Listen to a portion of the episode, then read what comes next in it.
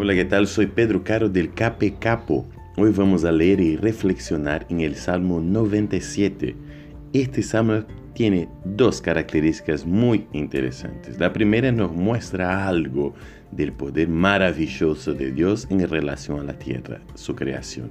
Y también nos muestra una característica de Dios que todos nosotros, sus hijos, deberíamos tener. En el versículo 5 y 6 nos muestra, ante el Señor dueño de toda la tierra, las montañas se derriten como cera, los cielos proclaman su justicia y todos los pueblos contemplan su gloria.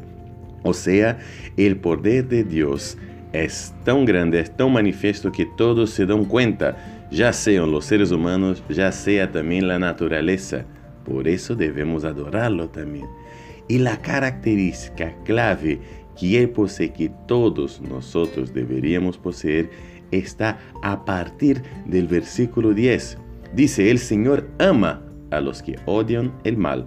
Él protege la vida de sus fieles y los libra de las manos de los impíos. La luz se esparce sobre los justos y la alegría sobre los rectos de corazón. Alégrense en el Señor ustedes, los justos, y alaben su santo nombre.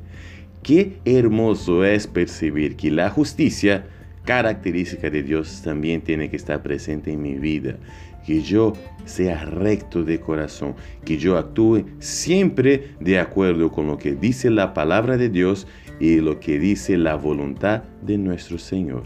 Así que si vos estás dispuesto, te felicito.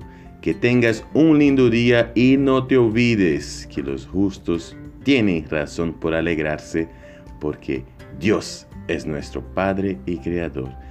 Que Dios te bendiga muchísimo. Chao, chao, chao, chao.